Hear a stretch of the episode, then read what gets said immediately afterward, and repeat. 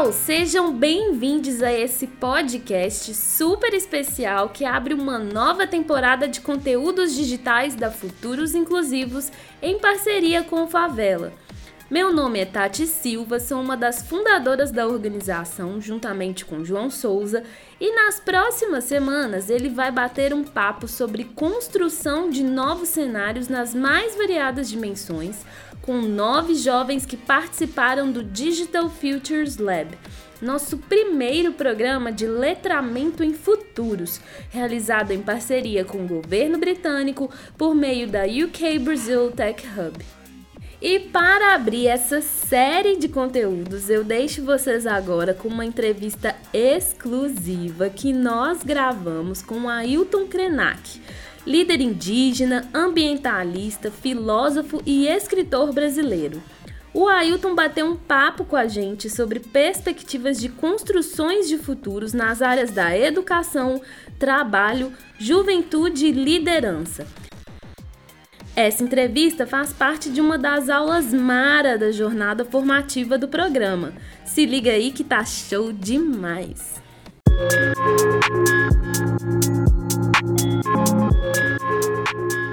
Oi, Ailton, seja muito bem-vindo e muitíssimo obrigado pela sua participação nesse momento aqui do projeto. Eu também agradeço a oportunidade do encontro, mesmo ele se dando é, num tempo imaginário, né?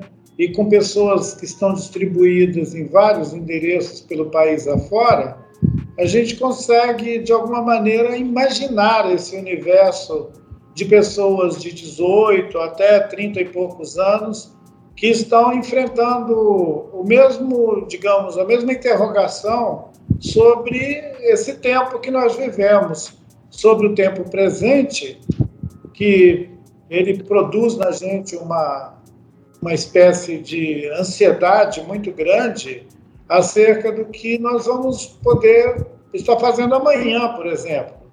E em algumas culturas, já que nós estamos falando com um universo bem plural de pessoas, gênero e né, ori étnica, origem étnica e tudo, seria interessante pensar que para alguns a ideia de futuro ela não é, é semelhante a alguém que está vivendo em São Paulo, na capital, ou alguém que está vivendo, sei lá, em Nova York.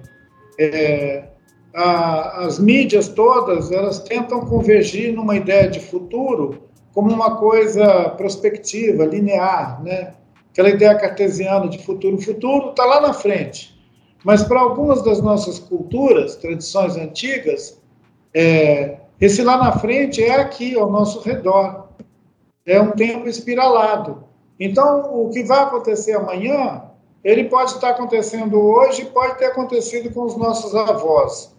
É importante a gente ter essa perspectiva ancestral, é, porque ela pode fazer a diferença diante de um mundo que é esse mundo globalizado, esse mundo é, homogêneo, né?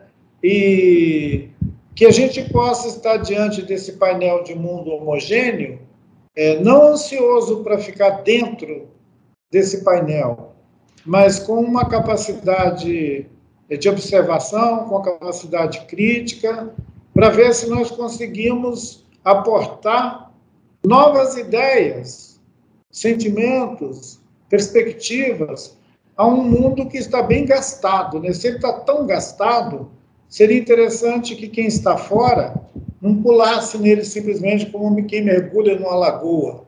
Seria interessante olhar ele, ser capaz de fazer escolha. E fazer escolha nesse tempo é muito difícil. Existe muita paciência. E quanto mais longe a gente estiver, melhor. uma introdução super necessária mesmo, né? Pensar futuro, presente, todas essas diferentes concepções entendimentos do que, que é o tempo, né?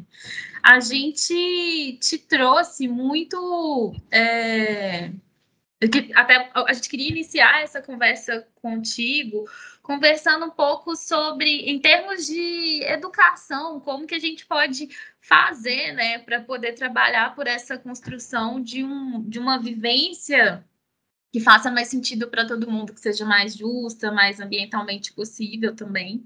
No nosso programa, no, no Digital Future Labs, nós entendemos que os processos de aprendizagem, eles estão presentes ao longo da vida dos indivíduos, desde os primeiros anos de vida, em diversas formas e aspectos, para além do que a gente entende como né, educação formal, que é só aquele, às vezes, conhecimento validado né, em escolas ou universidades. Então, a gente, a, a gente né, se posiciona, a gente entende que pensar e construir futuros no campo da educação é, parte também de entender que, né, reconhecer que os indivíduos podem ser e são, né, criadores de saberes, de tecnologias diversos. E a gente queria entender um pouco da sua perspectiva de como você enxerga a educação nesse processo de, de construção de futuros, nessa produção de saberes, é, especialmente nesses cenários diversos, né? Que não necessariamente é o campo da universidade ou de uma escola tradicional, vamos dizer assim. Nós vivemos uma realidade ampla, né? É, de todos nós que passamos pela escolarização, né, pelo letramento, né, aprendeu a ler, escrever, foi na escolinha, saiu, fez aquele percurso, e nós estamos todos, de alguma maneira, muito influenciados por uma ideia de que a educação é alguma coisa que acontece num determinado local. Esse local se chama escola.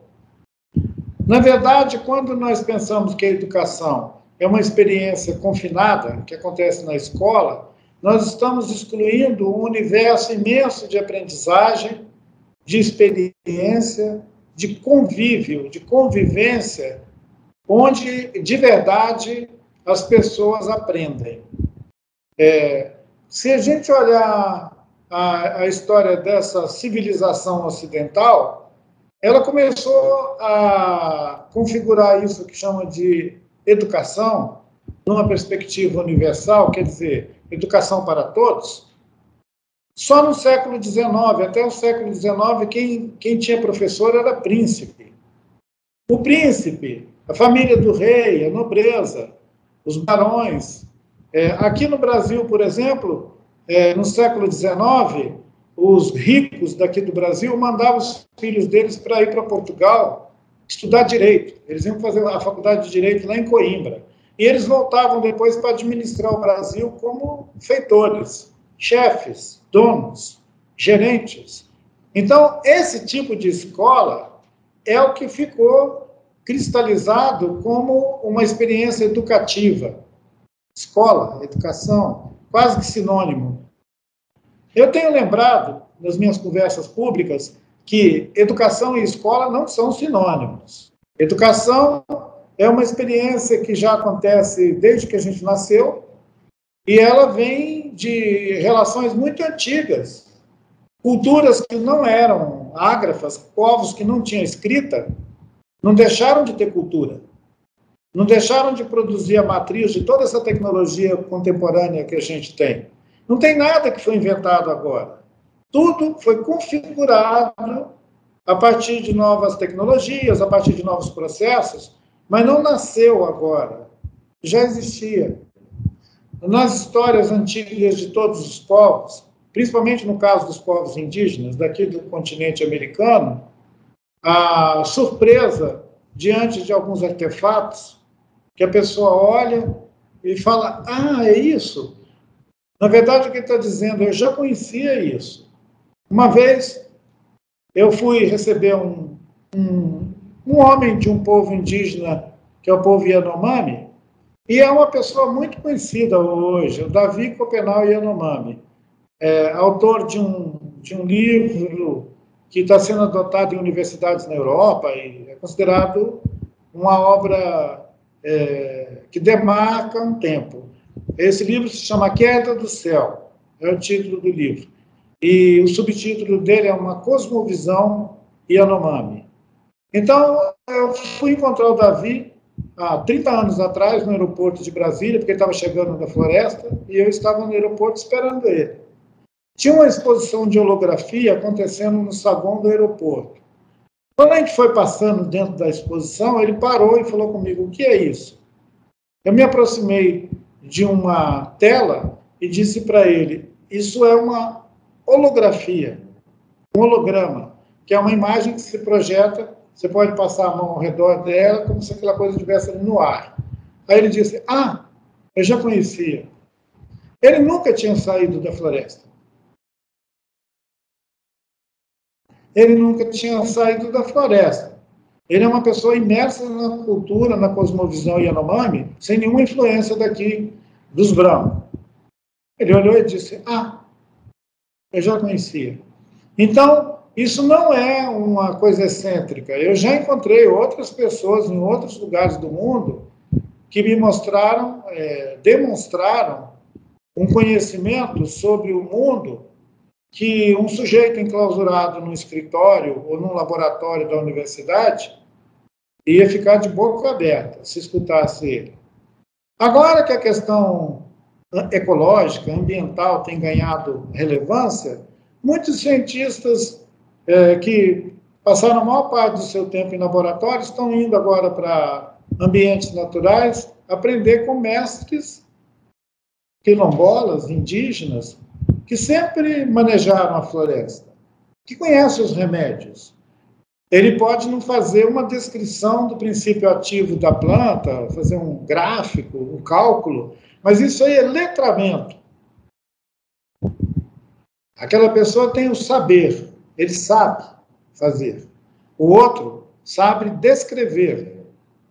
Então, um, um bioquímico vai saber descrever o princípio ativo de, um, de uma folha, de uma planta, uma raiz, de um cipó. Um pajé sabe o que aquela planta é, sabe manipular ela, sabe conversar com ela, sabe é, se beneficiar dessa relação é, de conhecimento é, saber, conhecer, não é a mesma coisa que os processos é, adquiridos é, através é, da escrita ou através da leitura. Você pode encontrar pessoas com é, um saber suficiente para dar conta de si, da sua comunidade, que nunca leu nada. E isso não diminui de jeito nenhum a relevância daquele saber é saber. Algumas universidades nossas, nos últimos, sei lá, 10 anos, elas estão criando programas de reconhecimento. Eu mesmo é, tive uma, uma é, uma turma, admissão, uma... Ah. tive uma, fui admitido né, num programa da Universidade Federal de Juiz de Fora, e eu tenho um título de doutor honoris causa por essa universidade. E por que, que eles me atribuíram esse título de professor doutor honoris causa? Porque eles avaliaram a minha experiência de vida e entenderam que a, a minha prática reflete um saber que interessa aquela instituição, aquela universidade. E outras pessoas estão tendo esse reconhecimento em diferentes comunidades no Brasil. É, são pessoas não letradas, na maioria deles, ou com, pouco, ou com pouca experiência com literatura, com escrita, com esses processos. Mas o seu, seu saber é considerado é, de relevância e uma contribuição importante para a ideia social de uma comunidade humana. É, e deveria ser o que nos interessa. Porque se o que eu faço não tem importância nenhuma para a comunidade humana, para que, que eu estou fazendo então? É, é, que relevância tem eu saber montar um míssil? Se eu montar um míssil, o que, que eu faço? Eu mato um monte de gente com ele? Então, assim, eu tenho uma capacidade incrível, eu posso fazer uma bomba atômica, posso fazer uma usina nuclear. Agora, que relevância que isso tem socialmente? Nós estamos vivendo agora no século XXI uma capacidade crítica sobre os processos de desenvolvimento. Algumas sociedades já põem em questão a ideia do desenvolvimento. Na Holanda, por exemplo, ano passado, é, a ministra da Economia da Holanda disse que eles estavam interessados no envolvimento com a natureza, no envolvimento com a economia, no envolvimento com a sociedade, e não no desenvolvimento. Porque parece que desenvolver-se é descolar-se, sair de perto, ir para outro lugar, se deslocar no tempo, no espaço, desenvolver-se. Um carro desenvolve alta velocidade e some do lugar que ele está. Uma pessoa pode desenvolver também é, capacidades é, excelentes e desaparecer do meio social onde ele surgiu. A questão é: você quer dar no pé de onde você vive ou você quer fazer o lugar que você vive ficar bom?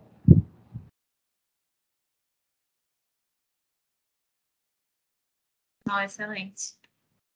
É, na sequência disso, Ailton, a gente queria entrar um pouquinho no papel das, das juventudes e dessa liderança jovem, assim, nesse, nesse processo de desconstrução, reconstrução, né? Focando no Brasil, a gente é um país, se eu não me engano, a última vez que eu pesquisei, acho que são mais de 50 milhões de jovens aí, né? Então, brasileiros entre até aí 29 anos, é uma população que às vezes quando a gente vê notícias, principalmente com os públicos com os quais a gente trabalha, acaba a informação que acaba sendo destaque é o perfil que eles falam, né? Se está estudando, se está trabalhando, como é que é isso? A gente entende muito, né? Hoje a gente está aqui com um grupo de 60 jovens que, de, mesmo que eles reconheçam ou não, se identifiquem nesse lugar ou não, é, a gente poderia né, rotulá-los ou categorizá-los como jovens que estão performando aí um certo papel de liderança né, nos seus diversos contextos. E aí, lógico que a gente não vai ter uma receitinha de bolo, mas se o Ailton pudesse dar, não vou falar algumas dicas, mas como que, que essas juventudes, principalmente essas juventudes que são historicamente vulnerabilizadas na nossa sociedade, elas quais caminhos, como você vê essas juventudes, essas jovens lideranças impulsionando esses futuros ou presentes mais ambientalmente possíveis, para né, um contexto melhor para a gente? Nós estamos é, sendo desafiados é, a pensar que a juventude se a gente for, é, para fins dessa conversa nossa, entender que uma juventude se estende até os 30 anos, uhum. é, nós vamos ter que reconsiderar que em muitas localidades do Brasil, principalmente nesses lugares chamados periferia, jovem tem 12 anos de idade, 10 anos de idade.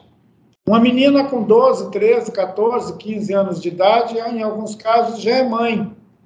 Exatamente. E com 20 anos, então, é chefe de família. Uhum. Né? Mas se a gente está se referindo àqueles que já conseguiram, de certa maneira, se inserir nesse mundo da inclusão, da inclusão econômica e tal, social, talvez fosse interessante refletir sobre essa categoria jovem, né? Porque se a gente estiver falando com a periferia, jovem tem 15 anos. Com 20 anos, com 20 e poucos anos, a pessoa é pai, mãe. E no caso das meninas, é mãe mesmo. E os, os, os, os jovens, rapazes adultos, com 25 anos, ele já performou, digamos assim, no campo, no meio social dele, ele já tem que dar muitas respostas muitas respostas, tanto para a coisa do trabalho, essa coisa de você estar tá trabalhando, em que, em que, que você está trabalhando, ou em que, que você está estudando, ele já teve que responder isso ó, muito cedo. Nós somos cobrados muito mais do que aqueles que nascem na classe média.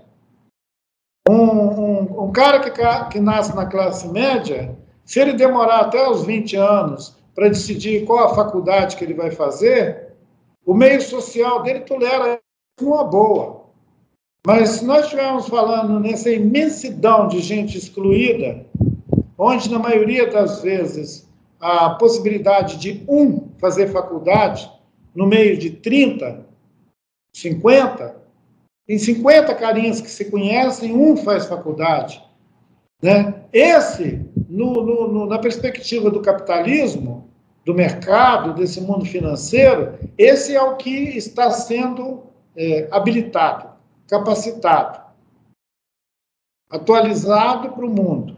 Os outros 49, eles vão achar que estão fora, não alcançaram aquela performance. Ora, acontece que essas pessoas vieram de um mundo onde os seus avós, onde os seus antepassados deram conta da vida, tinham água pura para beber, tinham comida saudável para comer, podiam pescar, podiam fazer algumas coisas que a geração dele agora não pode fazer. Ele vai ter que comprar água. Então, assim, ele vai ter que comprar água e muito provavelmente vai ter que se investir em habitação, no sentido de ou comprar ou alugar. Quer dizer, a vida tem um custo diferente para ele que escapou daquele lugar de, digamos, é, domínio cultural, social, onde a gente viveu. Eu estou falando isso porque eu estou com 68, 69 anos, eu vivi a maior parte da minha vida é, em lugares onde essas questões de é, depender de um emprego, de um trabalho para poder me manter, não estava posta para mim, não. Né? Hoje, um, um, um menino que vive na periferia, nas periferias urbanas do Brasil, com 10 anos ele tem que responder como é que ele vai comprar o pão dele. Agora, se ele vivesse no Mato Grosso, na floresta, em alguma outra região, mesmo no Nordeste brasileiro, ele tinha mais tempo, porque ele pode tirar do chão, da terra, como diz aquele a música do Gilberto Gil, de onde é que vem o baião? Ele vem debaixo do barro do chão. De onde é que vem o saber? De onde é que vem a resposta para o cotidiano e para a vida? Vem debaixo do barro do chão. Tanto do ponto de vista da poética, de pensar uma poética da vida, quanto de pensar um sentido prático da vida, né? A Terra responde isso. Eu, se, se eu fosse resumir tudo numa conversa com um horizonte aí de 60, 100 é, jovens, meninos e meninas e tudo, sobre essa ideia de futuro, eu, eu diria para eles que é, escuta o que a Terra te diz, ouça a Terra. A Terra no sentido de não o planeta, mas o lugar onde você vive. Se você vive no deserto, pensa no deserto. Se você vive na floresta, pensa na floresta. Como nós estamos falando com gente que está espalhada pelo país inteiro, era interessante dizer que onde você estiver, você vai achar a resposta para o que você pode fazer. É onde você está. Aqui na região onde eu vivo, eu estou na região do Médio Rio Doce, em Minas Gerais. Aqui é muito comum, quando um rapaz consegue ficar um pouquinho mais autoconfiante, ele arrumar um, um cara que vai levar ele para os Estados Unidos. Por que, que esse jovem que vive aqui não procura perguntar para o seu território, reconhecer no seu território como ele pode ser melhor para ele mesmo e para o lugar onde ele vive? Não escapar do lugar onde ele vive, porque seria uma saída individualista, egoísta, e que geralmente resulta numa frustra frustração, eu não conheço nenhum deles que foi para lá, entendeu? E virou presidente dos Estados Unidos. Não, e geralmente as pessoas que a gente conhece acaba que voltar para o Brasil, eu até brinco, né? Ou é o sonho da pessoa, tipo, quando eu vou aposentar, eu vou voltar para onde eu vim, ou então as férias, ou todo momento de lazer, ou de né, uma vivência mais positiva, assim, tá conectada ao voltar para casa, né, para de onde veio. Eu conheço muitos casos, assim, eu falo com uma pessoa que eu, eu, eu estudei fora um tempo também, a sensação que eu tinha era essa, tipo, tudo que você procura que vai fazer sentido para sua vida tá de onde você tá, assim, então você acaba sempre voltando. Tem uma pergunta que a gente planejou aqui, que eu acho que conecta com isso. Eu gostei muito da, dessa sua fala, no sentido que a, a, conclusão que eu faço aqui é que acabou que a gente está com uma perspectiva também muito. Não sei se urbano é o correto de falar, mas uma, uma visão do que, que é isso, né? De juventude, ou do que, que são esse cotidiano nosso, mais focado nesse cenário, talvez, é, é urbano, bem desconectado com o nosso, com o nosso entorno, às vezes, ou com outras realidades é, dessas juventudes.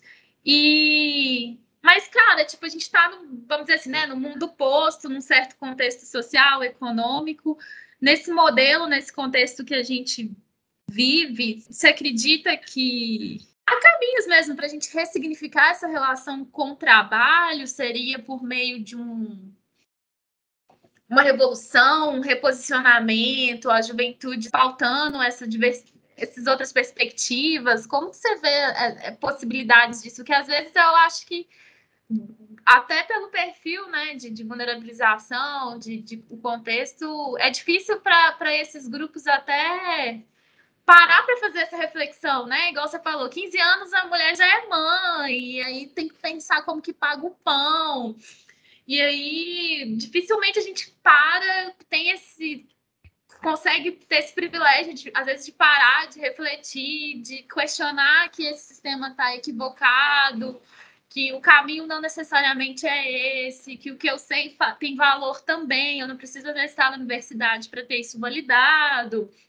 É, é... É, é, você colocou várias questões uma das questões importantes que você me dá a oportunidade de a gente refletir juntos é sobre trabalho, né? a ideia do trabalho. Mas antes você tinha também é, me é, feito pensar sobre esse lugar de onde nós, que já, digamos, estamos conectados com o uhum. mundo, é, o risco da gente virar é, propagandista desse modelo de vida para aqueles que ainda não estão aqui, né?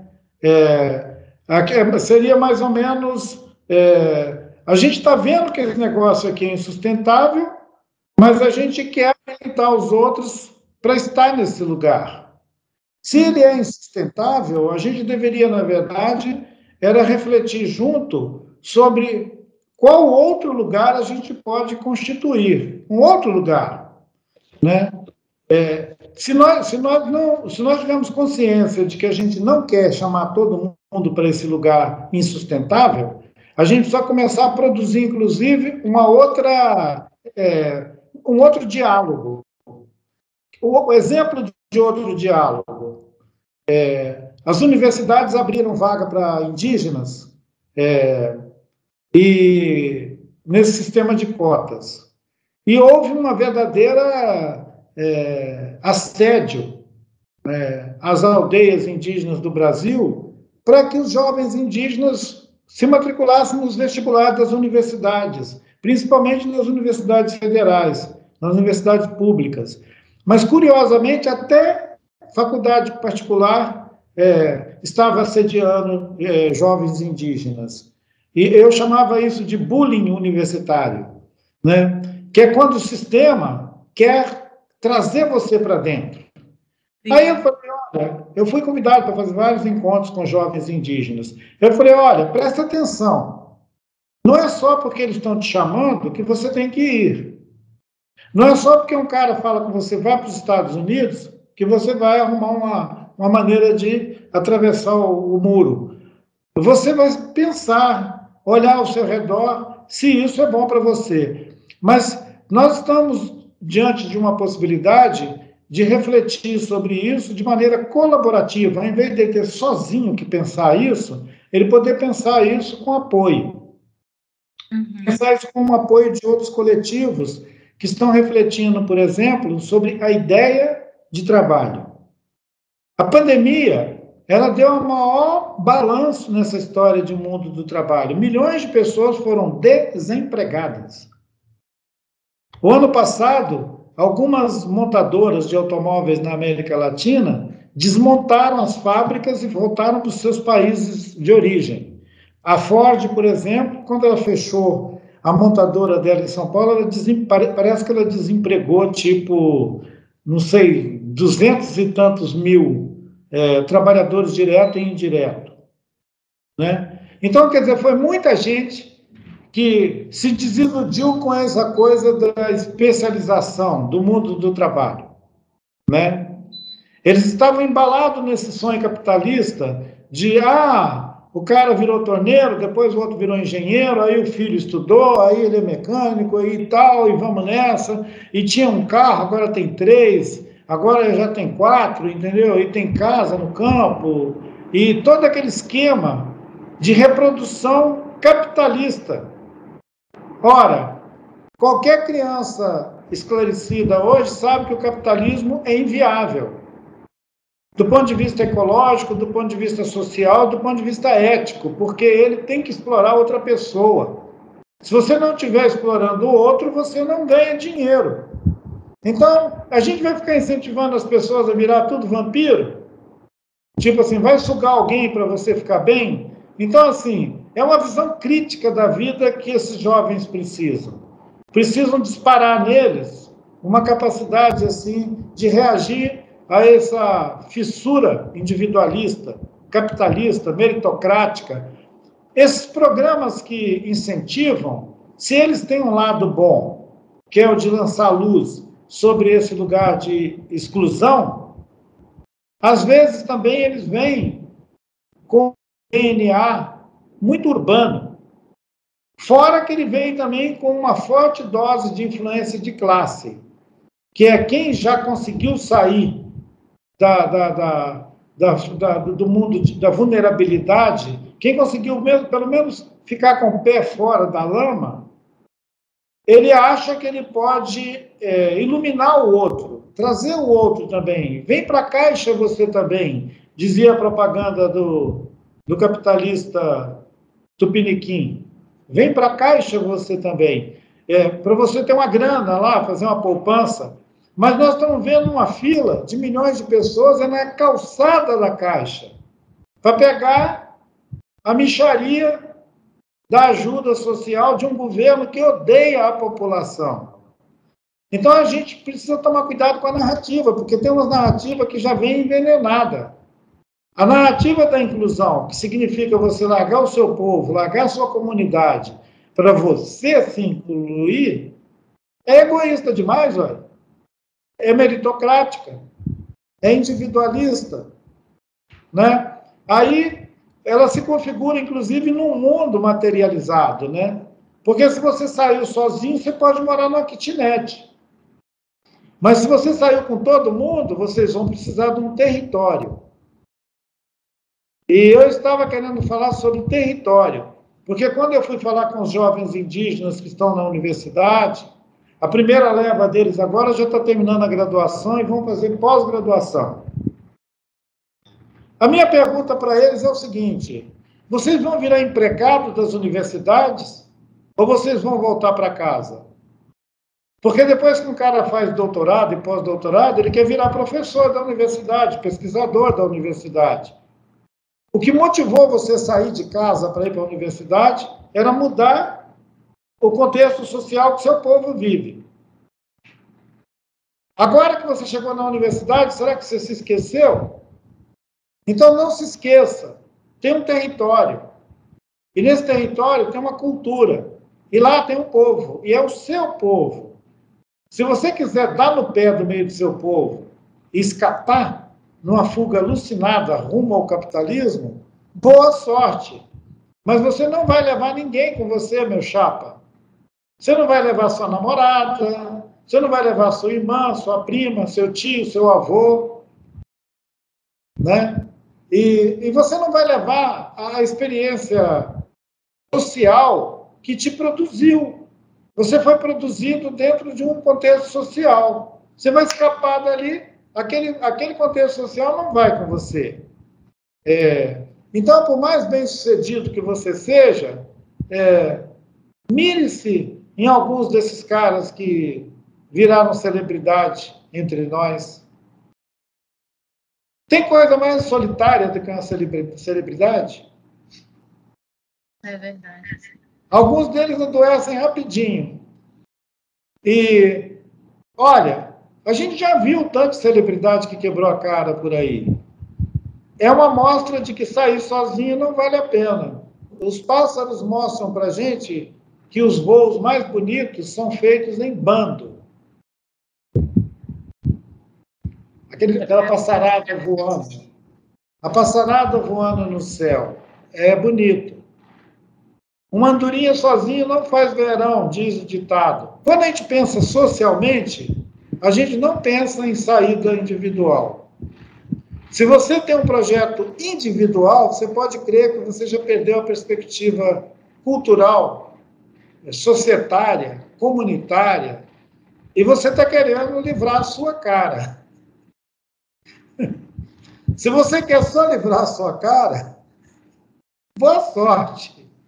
Mas não fica dizendo que você lidera alguma coisa ou que você quer ou que você quer empreender socialmente. Você não ah, quer empreender. Não. Você não quer empreender socialmente. Você quer escapar. Você quer escapar da invisibilidade. Sim. Né? E é, autocrítica, né, colegas? Pensar, né? Já que nós estamos falando com um campo pelo menos construído imaginariamente como eh, de pessoas que estão engajadas socialmente, pergunte se você está querendo uma saída é, privê só para você, ou se você quer uma possibilidade de uma saída compartilhada com a sociedade que você emerge dela, seja na periferia, seja, seja na floresta com os indígenas, seja num quilombo com a sua comunidade, seja no, com os ribeirinhos, com qualquer outra constelação de pessoas que vive é, potencialmente a experiência coletiva. É, eu tive uma experiência com a comunidade lá da Maré, quando eu fui convidado junto com o Nego Bispo e Conceição Evaristo para inaugurar é, uma experiência chamada Mestres da Periferia. Eu, Nego Bispo e Conceição Evaristo. Nós fomos é, agraciados com uma bolsa para cada um de nós seguir fazendo o que já está fazendo e ampliar as relações com o campo né, disso que a gente chama de periferia. A gente teve a oportunidade, inclusive, de questionar a própria ideia de periferia, né? Porque é, se nós somos periferia para alguém, nós somos o centro para muitos, né? A ideia de centro, periferia, tudo isso. Se você vive num planeta que, do ponto de vista ecológico, está sendo devastado, Viver dentro da floresta não é periferia, é o centro. Quer dizer, você está onde tem água, onde tem comida, onde tem saúde, onde tem oxigênio, onde tem liberdade, onde não tem, onde você não é assediado por uma violência urbana, onde você não está exposto a esse terrorismo cotidiano da vida urbana. Então, como é que você vai dizer que um cara desse está na periferia? Do ponto de vista da vida, ele está num lugar central, ele está num lugar de vida. E o que a gente quer é vida, né, pessoal? É vida. Viver. Viver bem. Tem uma expressão que foi extraída da convivência é, do, do pessoal daqui do Brasil com o povo da Bolívia, do Peru, dos Andes, que é uma expressão que, de vez em quando, alguém põe ela no artigo, num texto aí bem viver, bem viver. Eu mesmo acabei produzindo uma pequena cartilha chamada Caminhos para o Bem Viver, onde tem uma reflexão sobre essa matriz é, de pensamento nativo dos Andes, é um pensamento andino, que com fortes raízes no povo quechua e também no povo aimara, que são dois grandes povos dos Andes, que atravessam os Andes inteiros, do Equador até o Chile, Argentina. Então, o povo quechua, os povos quechua e aimara, eles têm uma expressão própria para definir isso que eles chamam de sumac calçai. Sumac calçai é o bem viver. Só que do castelhano, traduzindo para indivíduo, e depois para os brasileiros, bem viver, é uma cascata que vai mudando até o sentido da palavra. Bem viver no Brasil é você fazer futsal, ficar na praia. Né? E, e para eles, para os andinos, bem viver não é isso, não. É viver em equilíbrio e harmonia com o que a terra propicia para você viver bem. Olha que, olha que parábola mais edificante. Se você nasceu num lugar, é um território, se você cuida dele, ele cuida de você, vai ter boa vida, vai ter vida boa naquele lugar. Próspero, bom. Agora, se você faz o rio virar um esgoto, se você taca cimento em cima do Arrudas, se você arrebenta com Tietê, se você detona com Tapajós, faz barragem no Rio Xingu, esculhamba com tudo, como é que você vai ter bem viver? Você vai ter uma terra dilacerada e pessoas humanas quicando de um lugar para o outro, migrando, fugindo, né? E esse, esse descolamento é, da ideia da pessoa e do território é o primeiro erro que a gente comete.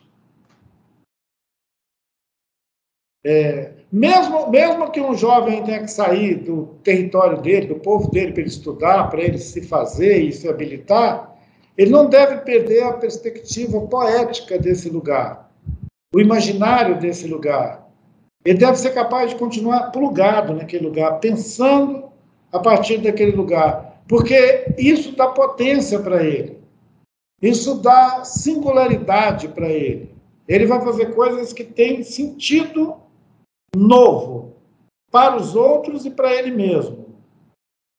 Então, assim, eu sou é, totalmente convencido de que a, a, primeira, talvez, formação que eu é, me dedicaria a pensar para jovens era a consciência do território. Não importa onde, tá? Se você nasceu lá na Maré, o seu território é a Maré. Se você nasceu lá no Xingu, o seu território é o Xingu. Você não pode desprezar o seu território para começo de conversa. E esse, essa experiência dos mestres da periferia resultou em algumas coisas bem interessantes, inclusive numa publicação. Uma publicação bacaninha que tem Conceição Evaristo, Nego Bispo, eu e um texto em homenagem póstuma a Marielle, uma homenagem a Marielle. Está vendo o título? Aham. Uhum. Mestre das Periferias. Não, muito legal. Muito legal para o pessoal poder entrar em algumas dessas conversas. Algumas questões que eu trouxe aqui para nós no nosso encontro está bem aqui dentro. Maravilha. E... Não, valeu pela dica de leitura, que geralmente a gente, no final, a gente faz essa pergunta mesmo, que outros conteúdos você indicaria para as pessoas se aprofundarem mais nesses temas e tudo mais, já fica aí uma recomendação, eu acho. Para a gente finalizar aqui, fazer um trocadilho que você já deve ter respondido 250 milhões de vezes sobre adiar o fim do mundo, mas eu queria saber, na verdade, o nosso próprio programa de letramento em futuros, é, ele vem dessa desse entendimento que tem muita gente se posicionando como futurista, né, falando que tá como que o futuro vai ser, principalmente nesse contexto pós-pandemia. E a gente observa que né, acaba se sempre reproduzindo essa lógica desse futuro branco, colonizador, né, com ainda uma perspectiva econômica muito inviável. Então, esse nosso programa ele acabou, ele nasce muito desse lugar, sabe? De, disso aí, talvez de tentar fazer essa troca, de como que essas pessoas que não estão, às vezes, se, se, entendendo já nesse lugar de futurista, como é que faz, ocupa esse lugar estrategicamente, ou desconstrói ele, ou ressignifica, né? Eu queria saber, você, Ailton Krenak, você roda o mundo, você participa de muitas coisas, mas o que, que você vê dessa troca entre global e local? Porque essa própria discussão de futuro vem de uma tendência global, né? Como pactos globais, a gente tem esses pensamentos sobre desenvolvimento sustentável, sobre a Agenda 2030. É, o que, que você vê dessa troca global-local que pode, de fato, contribuir mesmo para uma mudança de pensamento sobre a nossa conexão, o nosso entendimento de mundo, sabe? Porque o olhar para o local nos potencializa muito em pensar como transformá-lo, qual é o nosso propósito, vamos dizer assim, ou, ou, ou o que, que faz sentido a gente se dedicar. E como que essa troca, né? Querendo ou não, a globalização, a internet obriga a gente, você abre o celular, Instagram, os últimos dados é que o ser humano está passando, sei lá, seis horas no WhatsApp ou no Instagram da vida como que, que essa troca global, local, pode impulsionar isso, sabe? O que, que você vê de positivo nessa? Os negativos, acho que a gente consegue observar muita coisa, mas o que, é. você pode identificar que traz de positivo, assim? Olha, é, muito, muitas pessoas vão te dizer que, ah, que o dano é maior do que o benefício. Se você fosse conversar com um cara que vende é, seguro, ele ia dizer para você assim: é, eu, eu topo botar no seguro tudo que você tem próximo de você, mas eu não aceito botar no seguro nada que está longe, porque tudo que está longe é risco altíssimo. Eu circulei, sim, é, fisicamente muito mais do que agora. A pandemia me fez refletir muito sobre essa questão de quanto essa troca é, do global com o local é, produz de, vamos usar um termo bem na moda, resiliência. Legal. Eu, eu descobri que nada, nada. Eita, que triste. Ela, ela não alimenta experiências de regeneração e resiliência. Ela ressalta desigualdades. Ela ressalta desigualdades, ressalta sim vorazmente. E nós conversamos o tempo todo aqui, pairando sobre a minha cabeça, o risco de nos próximos dias a gente ser só a metade do mundo. Porque a outra metade pode ter sido simplesmente destruída por bombas. Mas tem uma narrativa é, positivada, tem uma narrativa tipo Disney, que quer sugerir que, mesmo que tudo isso der um desastre enorme, o futuro vai ser brilhante. Isso é uma. Isso é um paradoxo. Porque a experiência da vida está mostrando que as coisas pioram. Mas a narrativa é que as coisas melhoram. E então assim, a gente não pode ficar de bobeira acreditando nessa narrativa hegemônica que sugere que o futuro vai ser melhor do que hoje. É, o futuro, definitivamente, quando ele é pensado em termos cronológicos, tipo a década de 30 sucedendo a década de 20, a década de 40, a década de 50, ele vai transfigurar esse mundo que a gente conhece em relação a algumas coisas que deram sustentação à formação dessas comunidades humanas que a gente conhece. Uma delas é a relação com o trabalho. Não vai existir mais trabalho. Vai ser o fim do mundo do trabalho. O trabalho configurado com essa, como foi historicamente, trabalho que criou as revoluções, que, que alimentou o sonho do, do mundo socialista, é, é, cooperativista. Esse mundo, esse mundo já foi. E, e, e a, a, a, o seu total desaparecimento vai ser nos próximos 15, 20 anos. Não vai ter mundo de trabalho, gente. Ninguém vai parar para produzir um carro. Ninguém vai parar para fabricar um pneu. Então não vai ter gente fazendo isso. E as pessoas vão estar tá fazendo outras coisas. Então seria um grande conto do vigário você preparar jovens no século XXI para dar conta de questões que vão acontecer lá pela década de 50, 60, quando tudo que ele deveria estar fazendo agora é vivendo. Seria mais ou menos, tinha que ter um programa que era assim, você quer trocar sua vida hoje por uma roubada no futuro? Tinha que ter um programa desse.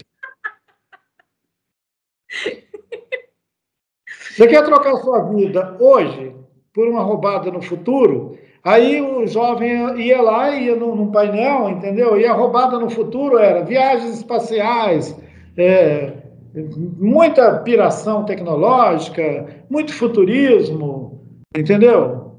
É, naves e tudo. Flash Gordon. Vocês querem isso? O carinha pode falar, ah, vou nessa. Mas é um buraco, é uma roubada.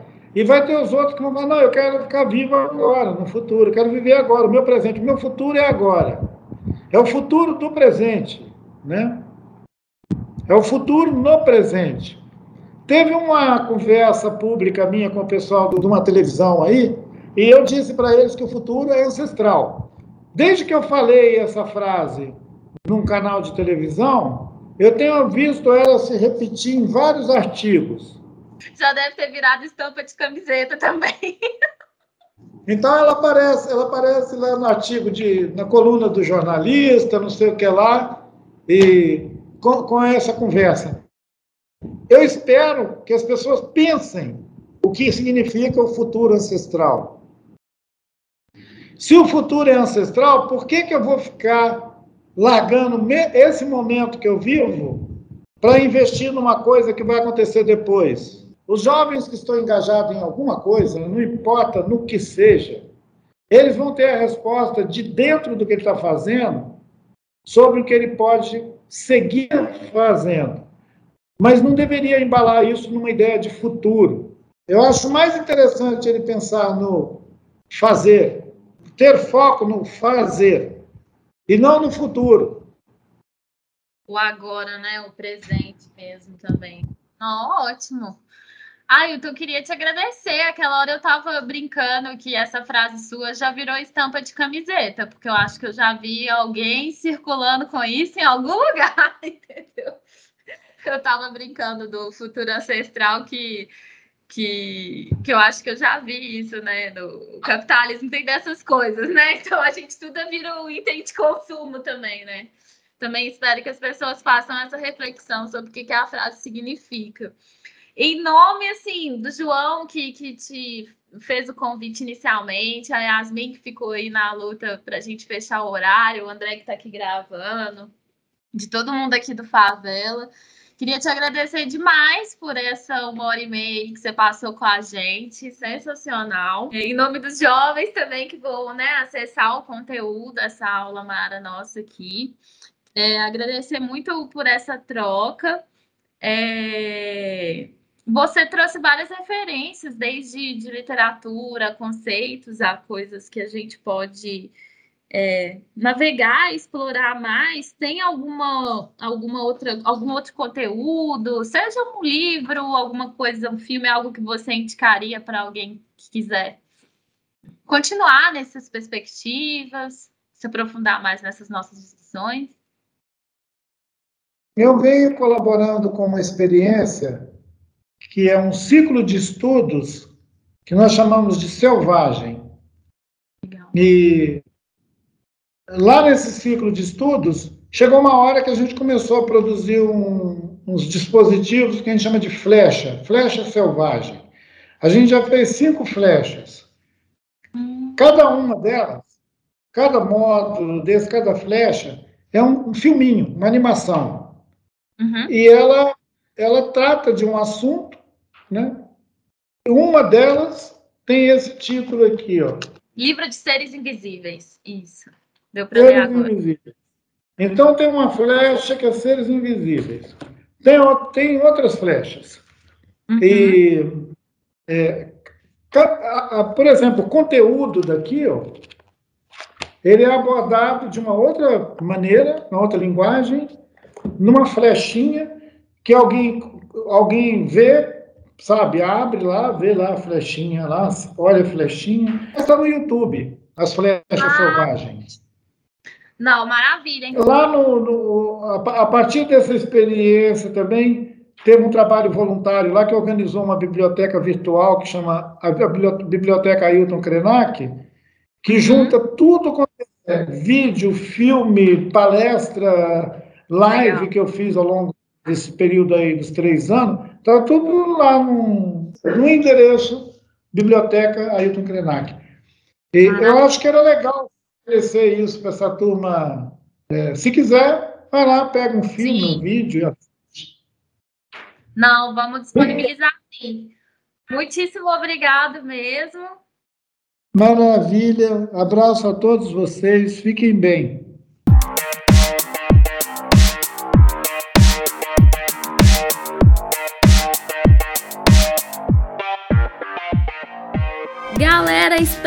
Demais que vocês tenham gostado desse bate-papo. Eu, particularmente, amei essa troca e já vou convidar vocês a se ligarem nas redes sociais do Favela e da Futuros Inclusivos para acompanhar os próximos lançamentos, porque tem muita conversa maravilhosa vindo aí.